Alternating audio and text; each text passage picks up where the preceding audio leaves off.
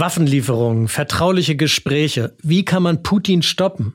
Fast ein Jahr ist es her, dass der russische Angriff auf die Ukraine begann. Fast ein Jahr ist es her, dass Bundeskanzler Olaf Scholz die Zeitenwende-Rede im Bundestag gehalten hat.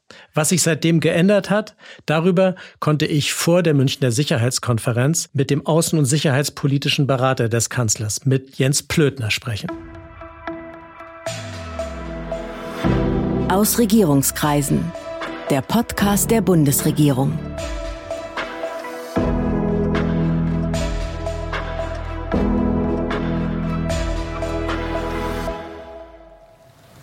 Wir erleben eine Zeitenwende. Und das bedeutet, die Welt danach ist nicht mehr dieselbe wie die Welt davor. Im Kern geht es um die Frage, ob Macht das Recht brechen darf, ob wir es Putin gestatten, die Uhren zurückzudrehen in die Zeit der Großmächte des 19. Jahrhunderts oder ob wir die Kraft aufbringen, Kriegstreibern wie Putin Grenzen zu setzen. Am 27. Februar hat Olaf Scholz das im Bundestag gesagt. Ein Jahr ist das her. Wir sprechen heute darüber. Willkommen zu Aus Regierungskreisen, dem Podcast der Bundesregierung. Ich bin Sven Siebert und ich begrüße heute Jens Plötner. Er ist Chef der Abteilung Außen-, Sicherheits- und Entwicklungspolitik im Bundeskanzleramt und damit gerade in diesen Zeiten einer der engsten Berater von Bundeskanzler Olaf Scholz. Guten Tag, Herr Plötner. Guten Tag, Herr Siebert, freue mich hier zu sein. Herr Plöttner, was ist eigentlich diese Zeitenwende? Was beschreibt der Begriff? Ist das ein Epochenwechsel oder ist das ein Politikwechsel in Deutschland? Das, äh, meine Antwort äh, kommt jetzt sehr diplomatisch daher, aber es ist, glaube ich, trotzdem die, die richtige ist beides. Ja. Es ist ein Epochenwechsel, der, und das hat ja der Bundeskanzler in diesem kleinen Ausschnitt der Rede, die Sie gerade vorgespielt haben, auch gesagt, der einen Politikwechsel in vielen Bereichen äh, nach sich ziehen muss. Haben Sie geahnt, hätten Sie gedacht, dass das Töten auch nach einem Jahr noch weitergehen würde, dass wir immer noch vor den gleichen Fragen stehen wie damals? Ich habe auf jeden Fall gehofft, dass es nicht so ist. Ja. Aber dass das leider eine Möglichkeit ist, ähm, das schien klar, weil diese wilde Entschlossenheit, mit der äh, Putin in diesen Krieg gezogen ist, ja am Anfang mit unglaublich weitreichenden äh, Zielen offensichtlich, Kiew einzunehmen, die ließ Böses ahnen von Anfang an. Insofern war die Befürchtung da, aber heute, ja, ungefähr ein Jahr später wissen wir, dass das leider traurige Gewissheit ist und dass äh, dass dieser Krieg schon viel zu lange dauert und noch nicht zu Ende ist. Olaf Scholz hat äh, drei Tage nach Beginn des Krieges die Regierungserklärung zur Zeitenwende gegeben. Was war eigentlich die zentrale Idee dahinter? Also dieser Krieg, den Putins Russland losgetreten hat, ein paar Tage vorher, hat ja an vielen grundlegenden Elementen der Nachkriegsordnung nicht nur gerüttelt, sondern hat sie im Prinzip über Nacht zerstört. Und ähm, uns allen war klar, nach diesem Angriff wird ganz jenseits des Krieges in der Ukraine fast nichts mehr so sein, wie es vorher war. Also zum Beispiel lange Zeit hat die deutsche Diplomatie, hat die europäische, hat die westliche Diplomatie auf der Grundlage gearbeitet, dass es keinen nachhaltigen Frieden in Europa ohne Russland gibt. Und ähm, jetzt wurde klar, äh, mit diesem Angriff, äh, mit diesem Riesentabubruch, dass auf absehbare Zeit Frieden in Europa gegen Russland organisiert und verteidigt werden muss. Und das ist nur ein Beispiel dafür, dass äh, einfach fast alles auf den Prüfstand gehört. Das gilt für unsere Energiepolitik, ähm, das gilt für die Politik, äh, wie wir die Europäische Union vorantreiben, das gilt für die Politik im Bündnis, das gilt für die globale Politik, wie wollen wir die Welt organisieren wenn ein ständiges Mitglied des Sicherheitsrates äh, für sich das Recht rausnimmt, ein anderes Land, äh, nur weil es kleiner ist, zu überfallen. All das musste überprüft werden. Der Bundeskanzler selbst ist auf diesen Begriff der Zeitenwende gekommen und der ist ja inzwischen fast schon so ein äh, ikonischer Begriff geworden. Mhm. Auch in Amerika sprechen alle von Zeitenwende, weil es irgendwie so ein ähm, sehr passendes, griffiges deutsches Wort ist. Teil der Erklärung war ja auch die Ankündigung von weitreichenden Sanktionen gegen Russland. Das ist ein Thema, davon ist heute eigentlich relativ wenig die Rede. Wir reden jetzt immer über Waffen, über die Unterstützung der Ukraine, über verschiedene diplomatische Bemühungen überall auf der Welt in Zusammenhang mit diesem Konflikt, aber nicht mehr so sehr über die Sanktionen. Liegt es daran, dass sie nicht wirken oder was ist der Hintergrund? Warum ist das nicht mehr so weit oben auf der Agenda? Also auf unserer Agenda ist es sehr weit oben. Ja. Da fließt sehr viel Arbeit rein. Erst dieser Tage äh, beraten wir jetzt das zehnte äh, Sanktionspaket der Europäischen Union. Und das wird immer anspruchsvoller zu gucken, wo gibt es noch Regelungslücken, wo gibt es noch Bereiche, in denen wir durch Sanktionen deutlich machen können, dass das so nicht geht, um es mal so ein bisschen flapsig zu sagen. Also ich stimme Ihnen zu, Sie sind weniger in der öffentlichen Diskussion, aber ähm, auf der Fachebene, auf der technischen Ebene spielen sie noch eine große äh, und eine wichtige Rolle. Und wirken sie? Manche ja sofort, andere brauchen ein bisschen mehr Zeit, um zu wirken. Also nehmen Sie das äh, Exportverbot für Hochtechnologie. Ein bisschen Vorrat haben die Russen noch. Die Maschinen, die sie jetzt haben, die funktionieren noch. Schwieriger wird es, wenn die kaputt sind, wenn sie die ersetzen müssen. Ja. Ähm, schwieriger wird es, wenn sie Neues entwickeln müssen. Da müssen sie dann ohne zum Beispiel Mikroprozessoren aus dem Westen auskommen und das wird auf der Zeitschiene äh, immer schwieriger werden, zumal wir auch gezielt solche Produkte herausgegriffen haben, die sie auch nicht leicht ähm, durch den Import aus anderen Ländern ersetzen können, also zum Beispiel durch, äh, durch China. Das sind dann idealerweise äh, Güter, die, äh, die nur wir im, äh, in Europa in Amerika, Kanada herstellen können. Nochmal kurz zu Ihrer persönlichen Rolle. Sie sind, wie es immer heißt, der außen- und sicherheitspolitische Berater des Kanzlers. Wie muss man sich diese Beratung vorstellen? Gibt es immer einen festen Beratungstermin oder ruft der ähm, Kanzler immer an und sagt, Plötner, erklär mir mal, wie ist denn das mit Brasilien oder was sagen wir jetzt zu Lavrov? Es gibt nicht so einen festen Beratungstermin, aber ich meine, in der Regel sprechen wir uns schon mehrmals am Tag, entweder persönlich, wenn wir gerade bei dem am selben Ort sind oder gemeinsam reisen, wenn ich den Bundeskanzler auf Reisen begleite oder sonst ähm, telefonisch. Und ähm, da geht es in der Tat immer um Internationales oder um Verteidigungsfragen, um Entwicklungspolitik. Sehr häufig so im, in meinem Metier. Irgendwo auf der Welt ist immer was los, ja. sodass das ein 24-Stunden-Geschäft ist. Und ähm, mein Anspruch halt schon der ist, äh, und das will der Bundeskanzler auch so, dass er über die wichtigsten Sachen immer sehr schnell im Bilde ist, dass er äh, eine Einschätzung bekommt, wie ist das zu bewerten und idealerweise auch ein, ein Handlungsvorschlag. Also nehmen Sie ein sehr trauriges, dramatisches, aktuelles Beispiel, das Erdbeben in der Türkei. Ja. Das ist dann eine Sache, über die die Medien ja sehr schnell berichten. Da machen wir jetzt den Agenturen keine Konkurrenz aber mit Hilfe ähm, des Auswärtigen Amtes, auf dessen Ressourcen wir zurückgreifen, die ganzen Botschaften und Konsulate, kriegen wir dann halt nochmal unabhängige, verifizierte Informationen, die wir dann in meiner Abteilung aufbereiten äh, und äh, dem Bundeskanzler zur Verfügung stellen und dann häufig auch verbunden schon mit, mit Vorschlägen. Also zum Beispiel in diesem Fall war es der Vorschlag, dass der Bundeskanzler schnell bei Präsident Erdogan anruft und auch persönlich kondoliert, fragt, wie wir helfen können. Und zweitens, das musste der Bundeskanzler gar nicht anweisen, denn da waren alle Ministerien sofort ähm, eingeschaltet. Das Auswärtige Amt mit humanitärer Hilfe, das Bundesinnenministerium mit dem THW, das Entwicklungshilfeministerium mit seinen Möglichkeiten, dass alle sofort im Prinzip äh, angefangen haben, Hilfe zu organisieren. Also das wäre so ein konkretes Beispiel. Zur Zeitenwende zurück. Was muss sich außenpolitisch ändern? Was hat sich seitdem geändert? Was bedeutet das für die Praxis der Außenpolitik des Bundeskanzlers?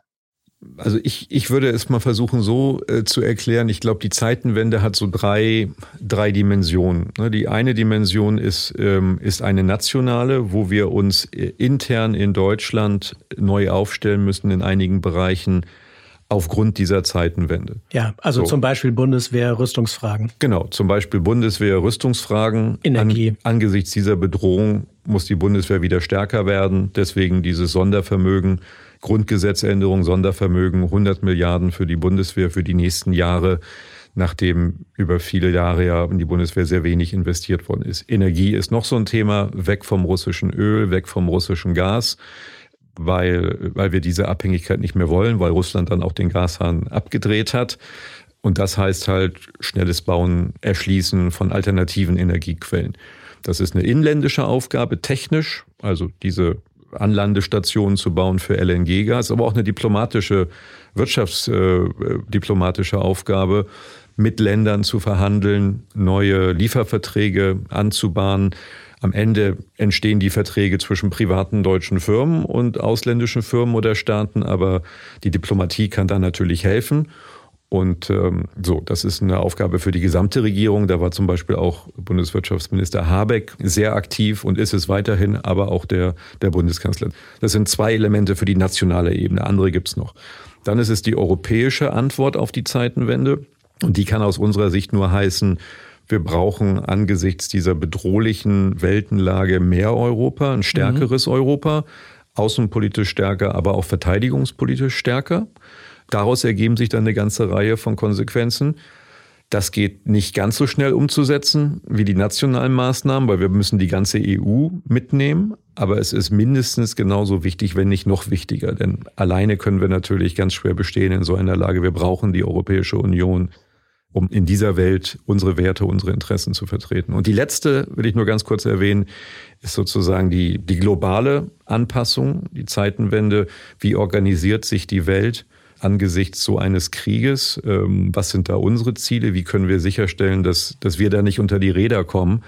Und auch das ist nochmal eine Riesenherausforderung, die, die sehr komplex ist. Es geht ja europapolitisch und global auch immer darum, den Laden zusammenzuhalten, oder?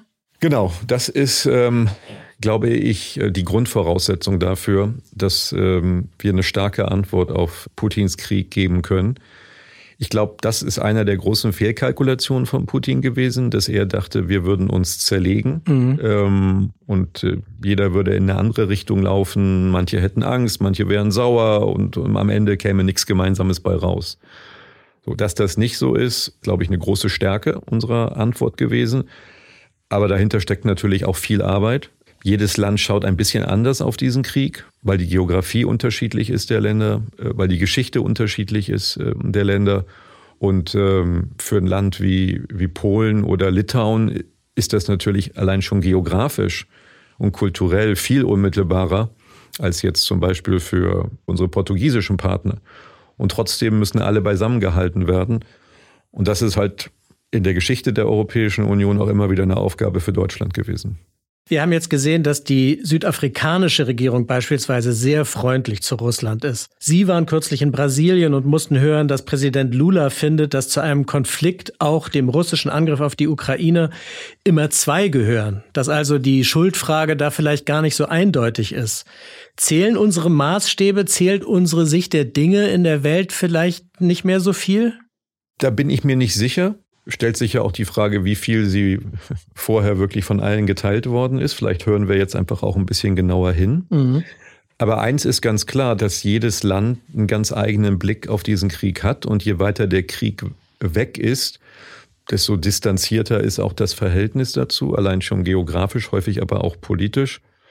Und, Was äh, geht uns der Krieg in Europa an, sozusagen? Genau, wenn bei uns Krieg ist, kümmert sich ja Europa auch nicht drum. Mhm. Und jetzt auf einmal sollen wir uns darum kümmern. Ne? Mhm. Also der indische Außenminister hat das mal irgendwie ganz schön gesagt, Europa muss aufhören zu denken, dass alle europäischen Probleme die Welt angehen und die Probleme in der Welt aber nichts Europa angehen. Mhm. So ungefähr hat er das gesagt.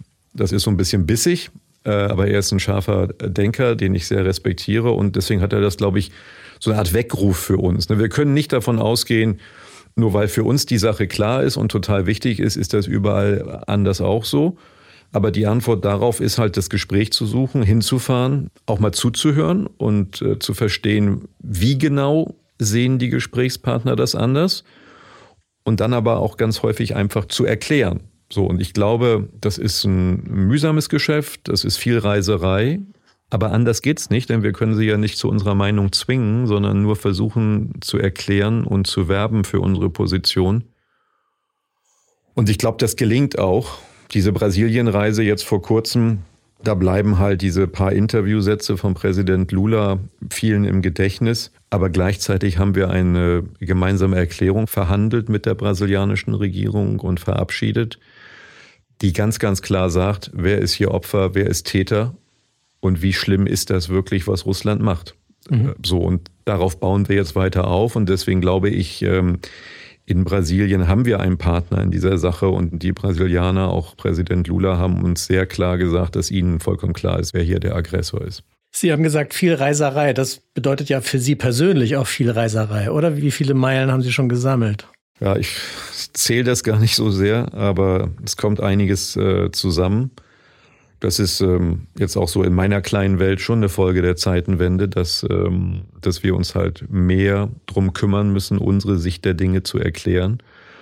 Meine Erfahrung ist, ähm, ja, das kann man am Telefon machen, das kann man in Videokonferenzen machen, aber nichts ersetzt das persönliche Gespräch mhm. und die mhm. Gesprächspartner. Für die ist das auch ein wichtiges Zeichen, wenn sie merken, guck mal, der setzt sich jetzt 14 Stunden ins Flugzeug, um mir das hier zu erklären, was deren Position ist in Berlin da muss er das auch wirklich ernst meinen. Da muss ihm das auch wirklich wichtig sein, mhm. dass ich das von ihm höre. So, und das gehört halt auch zum Geschäft. Es ist lustig, dass das in dieser Welt, in der alle vernetzt sind, immer noch so ist, dass man sich trotzdem persönlich an einen Tisch setzen muss. Ne? Ja, das stimmt. Hinzu kommt natürlich in dieser Sache jetzt auch noch, dass wir häufig über Sachen reden, von denen man nicht möchte, dass jeder es mitkriegt. Ja.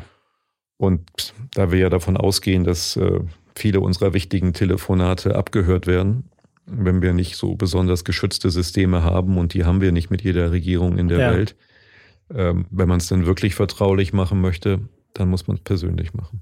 Die Waffenfrage klang schon an. Welche Rolle spielen diese Waffenfragen für Sie, für den außenpolitischen Berater, die Waffenlieferungen, Panzer zu finden, Munition aufzutreiben? Wie groß ist der Anteil an Ihrer Arbeit?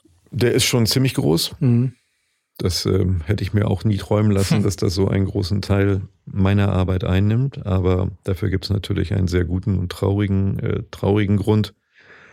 Aber es ist natürlich eine Gemeinschaftsanstrengung. Also dem Bundeskanzler ist wichtig, dass das vorangeht. Deswegen kümmere ich mich auch drum. Aber ähm, das Verteidigungsministerium ist da sehr aktiv und äh, koordiniert ähm, das ganz maßgeblich, hat die Expertise zu dem Waffensystem. Das Auswärtige Amt mit den Botschaften, die wir weltweit haben, ähm, ist da aktiv. Das Bundeswirtschaftsministerium, was für Rüstungsexportkontrolle zuständig ist, ist da aktiv. Also die wichtigsten Ministerien, wir sitzen sehr regelmäßig zusammen, im Prinzip fast einmal wöchentlich und gucken, wo stehen wir mit der militärischen Unterstützung der Ukraine, wo müssen wir nachsteuern, wo müssen wir ähm, noch zusätzliche äh, Systeme suchen, wie stellen wir sicher, dass die Munition für die gelieferten Waffensysteme vorhanden ist. Also das ähm, ist schon einer der Schwerpunkte ähm, der Arbeit, ja. Nach der Zeitenwende-Rede war ja zu hören, hoppla, die Deutschen haben vielleicht wirklich was verstanden, da hat sich was geändert, die ändern jetzt ihre Politik. Und dann gab es aber auch sehr schnell wieder den Vorwurf, die Deutschen zögern, die wollen das vielleicht doch nicht so richtig. Können Sie das verstehen? Ist dieser Vorwurf berechtigt? Also ich höre den auch immer und ähm, jetzt will ich dazu sagen, ich bin natürlich da befangen. Ich, sehr subjektiv kann ich das nur sehen, aber also wenn zögern heißt, man weiß nicht so genau, was man eigentlich machen will und soll und schiebt eine Entscheidung, die eigentlich ansteht, hinaus, dann würde ich ganz klar sagen, nein, das stimmt überhaupt nicht. Wenn Zögerlichkeit bedeutet, dass man erstmal alles sorgfältig abwägt, was dafür spricht, was dagegen spricht, dass man mit Partnern sich berät, ist dieser Schritt jetzt richtig, ist ein anderer besser, dann äh, ja, das tun wir ständig, aber das tun wir deswegen, weil die Lage so ernst ist und weil es um so viel geht. Ich meine, das ist jetzt hier keine Pressekonferenz, sondern es ist Krieg. Mhm. Und die Lage ist ähm, so dramatisch und so kritisch, wie sie wahrscheinlich in der Geschichte der Bundesrepublik, wenn man mal die Berlin-Krise mhm. rausrechnet, wie sie lange nicht mehr war. Und vor diesem Hintergrund ist es meinem Chef, ist es dem Bundeskanzler einfach wichtig, dass ähm, jedes Mal, wenn wir entscheiden, wir vorher alles extrem sorgfältig abgewogen haben und wir halt auch auf das engste mit Partnern zusammenarbeiten. Weil der Zusammenhalt halt, wie wir vorhin gesagt haben, das größte Pfund ist, ähm, mit, äh, das wir haben in dieser, in dieser Krise, in diesem Konflikt. So, das mag von außen dann vielleicht ähm, wie zögern wirken, weil Entscheidungen nicht so zackig getroffen werden. Aber meine Überzeugung ist, das würde auch der Lage, dem Ernst der Lage nicht, äh, nicht gerecht werden.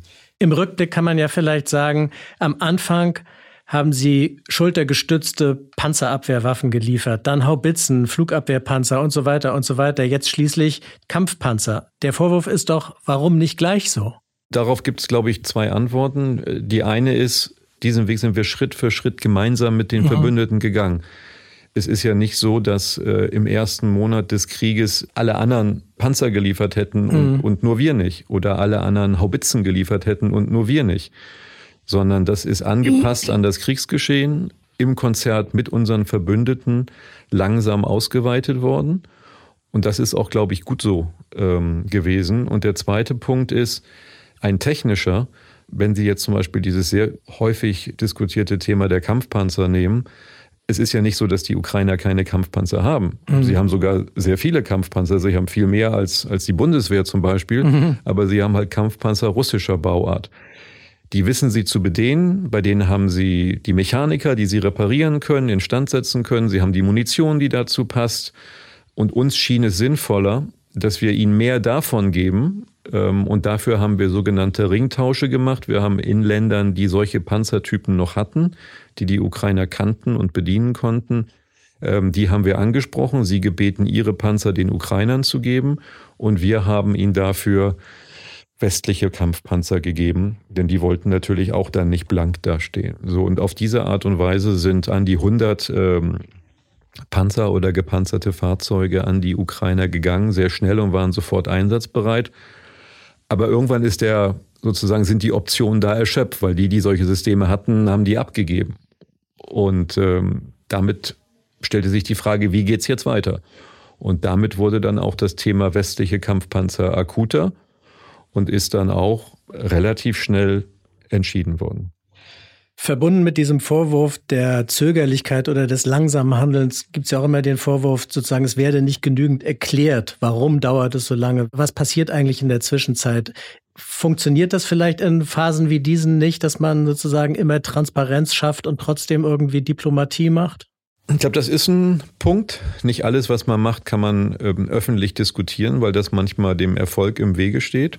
Gleichzeitig, ich habe auch Außenpolitik gemacht in der Regierung von Angela Merkel. Mhm. Wenn ich mal vergleiche, wie häufig äh, die Bundeskanzlerin damals in ihrer Zeit im Fernsehen war, wie häufig sie sich Fragen gestellt hat, Interviews gegeben hat, dann glaube ich, äh, war das ein Bruchteil dessen, äh, was Bundeskanzler äh, Scholz jetzt macht. Mich beschleicht manchmal so ein bisschen der Verdacht, wenn man das, was man hört, wenn einem das nicht gefällt, ähm, dann sagt man, es ist nicht genug informiert worden. Mhm. Dabei ist es einfach, es ist einfach die Position, ähm, die man dann zur Kenntnis nehmen muss. Und darüber kann man ja immer noch geteilter Meinung sein. Das ist ja sehr gesund in der Demokratie. Aber zu sagen, das wäre jetzt geheimniskrämerisch ähm, sozusagen unter hinter verschlossenen Mauern alles entschieden und ähm, dann auch nie erklärt worden, das stimmt, glaube ich, ganz, ähm, ganz objektiv nicht. Gibt es denn eine Vorstellung davon, wie die Ukraine und Russland aus diesem tödlichen Konflikt herauskommen könnten? Idealerweise so, dass Präsident Putin irgendwann einsieht, wie es der Bundeskanzler in dem kurzen Ausschnitt, den Sie am Anfang abgespielt haben, gesagt hat, dass Putin irgendwann einsieht, dass er ähm, nicht gewinnen wird, dass äh, die Ukraine sich erfolgreich wehrt, dass äh, der Westen geschlossen ist dass wir die Ukraine weiter unterstützen und dass er mit dieser Einsicht dann bereit ist, seine Truppen zurückzuziehen und an den Verhandlungstisch zurückzukehren. So, wir tun alles, damit diese Einsicht bei ihm möglichst schnell reift. Dazu gehört, äh, ihm zu zeigen, dass die Ukraine wirtschaftlich nicht zusammenbrechen wird dank unserer Hilfe. Dazu gehört, dass die Ukraine sich erfolgreich wehren kann militärisch, auch dank unserer Hilfe und dank des Riesenmutes der Ukrainer vor allen Dingen. Dazu gehört aber auch, ähm, dass wir dafür sorgen, dass weltweit ihm andere Staats- und Regierungschefs sagen, was machst du da eigentlich? Das nimmt kein gutes Ende. Hör mit diesem Krieg auf, zieh dich zurück. Olaf Scholz hat äh, vor einem Jahr gesagt, auch in dieser extremen Lage ist es die Aufgabe der Diplomatie, Gesprächskanäle offen zu halten. Klappt das noch? Gibt es diese Kanäle noch? Und kann man in dieser Lage überhaupt noch mit Russland sprechen? Dem Bundeskanzler ist wichtig, dass er trotz all der furchtbaren Nachrichten, trotz dieses äh, brutalen Angriffskrieges mit Putin weiter, weiter redet. Immer wieder. Das sind ähm, schwierige Telefonate, aber die sind glaube ich, auch deswegen notwendig, weil wir ja nicht sicher sind, was für Informationen bekommt Putin eigentlich von seinen Leuten. Weiß er darum, wie geschlossen wir sind? Weiß er darum, wie erfolglos seine Soldaten sind? Weiß er darum, was für schreckliche Kriegsverbrechen wir sehen? Und weiß er darum, dass wir unsere Unterstützung fortsetzen werden? Und weiß er darum, dass es in Deutschland im Winter nicht kalt geworden ist, äh, obwohl er den Gashahn abgedreht äh, hat?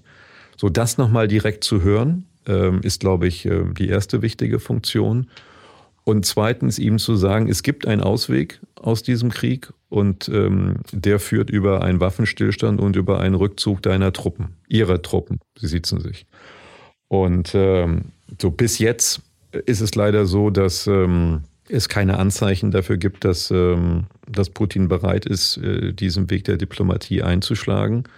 Aber das heißt nicht, dass man es immer wieder versuchen muss. Und kann es, vorausgesetzt dieser Krieg ist irgendwann zu Ende, eine Normalisierung des Verhältnisses zu Russland geben? Tja, also normal ist die Frage, was nennt man normal? Also ja. nach all dem, was jetzt passiert ist, einfach so ein Zurück zu, wie es früher war, das kann ich mir nicht vorstellen. Aber gleichzeitig ist es ja so, dass Russland auf der Landkarte da bleibt, wo es ist und ähm, dass die Menschen in, ähm, in Russland unsere Nachbarn bleiben werden als Europäer, sodass man nur hoffen kann, dass irgendwann dieser Krieg zu Ende ist, dass irgendwann diese brutale innere Repression, die es in Russland derzeit gibt, wo keine Stimme sich heben kann gegen den Krieg, ohne mehr oder weniger sofort gefangen genommen zu werden äh, von den staatlichen Behörden, dass sich das irgendwann auch wieder ändert. So, das, das müssen wir ja alle gemeinsam hoffen. Aber wenn man sieht, ähm, auf welchem Weg äh, Putin sein Land äh, jetzt gesetzt hat, dann ähm, scheint das nichts für die nahe Zukunft zu sein, leider. Wenn es jetzt eines Tages wieder Frieden geben sollte, wenn dieser Krieg vorbei ist, wenden sich die Zeiten dann wieder zurück? Ist die Zeitenwende dann vorbei oder sind die Zeiten ein für alle Mal gewendet durch dieses Ereignis? Ich glaube, die Geschichte bewegt sich ja nicht im Kreis, sondern ähm, es geht voran ja. und die, die Zukunft wird eine eigene, wird eine neue sein. Ich glaube, der Krieg in Russland hat ja gezeigt, dass unsere Hoffnung, jetzt bricht der ewige Friede aus, äh, das Ende der Geschichte, hat Francis Fukuyama mal geschrieben, mhm. ähm, nach dem Fall der Mauer, das ist nicht eingetreten, sondern äh, es wird immer glaube ich, die Erkenntnis bleiben, sowas kann passieren und für sowas müssen wir gerüstet sein was nicht heißt, dass, dass wir versuchen müssen, zu einem auskömmlichen Verhältnis mit all unseren Nachbarn zu kommen und auch wieder irgendwann mit einem dann hoffentlich neuen Russland, ähm, was keine Gefahr mehr darstellt für, für seine Nachbarn, was internationales Recht ähm, akzeptiert. Vielen Dank. Das war Jens Plötner. Vielen Dank für dieses interessante Gespräch. Ja, ich danke Ihnen und tschüss an alle Hörer. Demnächst geht es hier weiter mit weiteren Gesprächspartnerinnen und Gesprächspartnern aus der Bundesregierung und ich hoffe, Sie als Zuhörerinnen und Zuhörer sind dann auch wieder dabei. Das war aus Regierungskreisen, der Podcast der Bundesregierung. Mehr Informationen zur Politik der Bundesregierung finden Sie auf bundesregierung.de und auf unseren Social-Media-Kanälen.